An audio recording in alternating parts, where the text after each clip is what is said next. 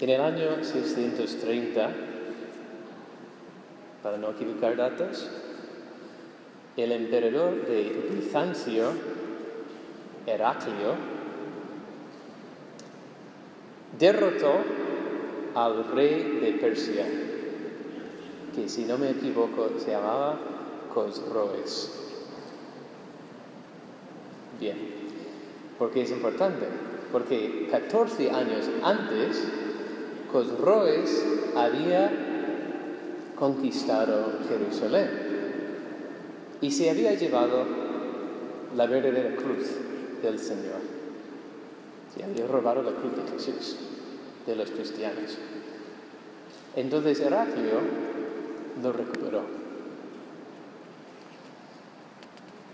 Y para mostrar el gran triunfo, cuando llegó Heraclio de nuevo, o sea, Bizancio pues era el imperio, o sea, él vivía en Constantinopla seguramente, que hoy día es Estambul, así que al final los musulmanes han tenido su venganza.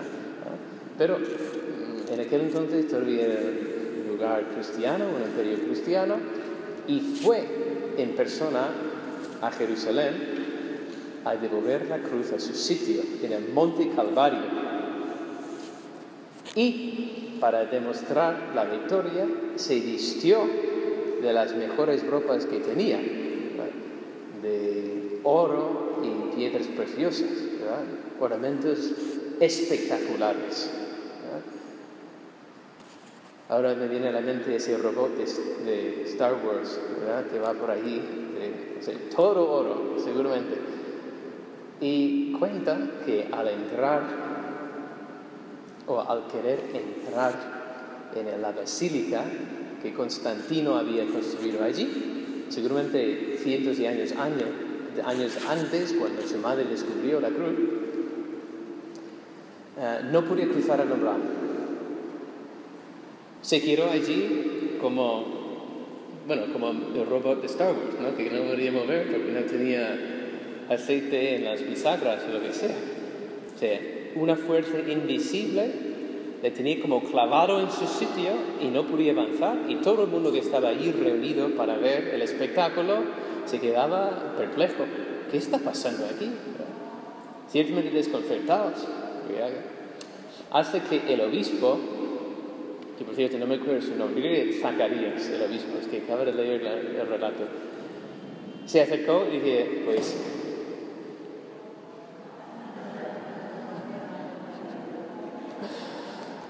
Majestad, tal vez tantos ornamentos no se comparecen con la humildad con que Jesús subió a este lugar.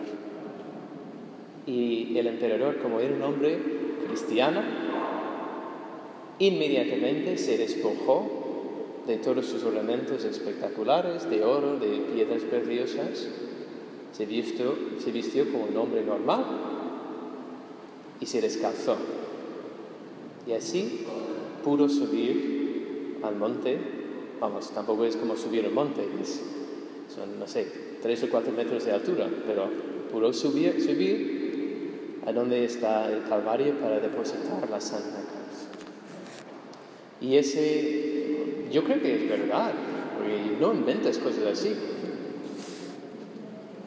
Y se introdujo en la liturgia por muchos años. hasta el día de hoy, eh, Viernes Santo, el Santo Padre quita sus vestimentas y va descalzo a besar la cruz el Viernes Santo. Y hace ocho días, el 8 de septiembre, estuve en la profesión de votos perpetuos de unas hermanas de nuestra comunidad. Y antes de arrodillarse a emitir los votos, pues ellas se descalzan y se tumban delante del altar, mientras el pueblo de Dios invoca a los santos con la letanía de los santos. E incluso al contemplar esta antes de la víspera, estaba pensando, pues tal vez convendría en los matrimonios cristianos,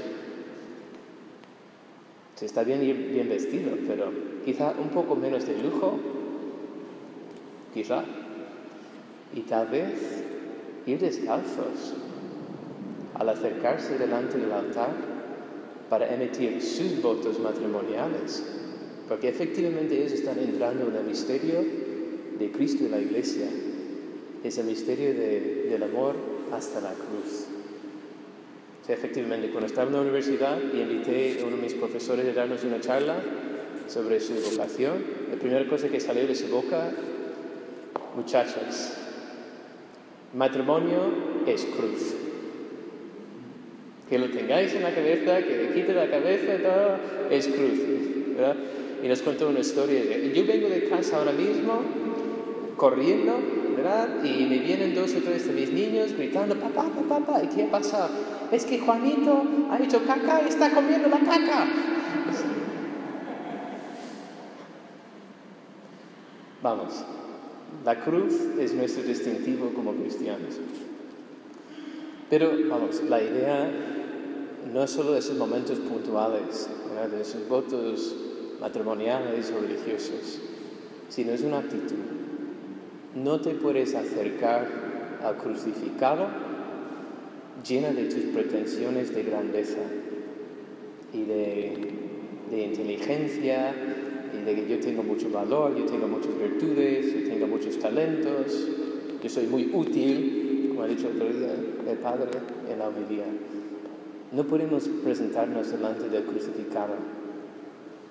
Si antes de acercarnos al Señor, que está aquí, la zarza ardiente, quítate las sandalias, despójate de tu orgullo y de tu vanidad.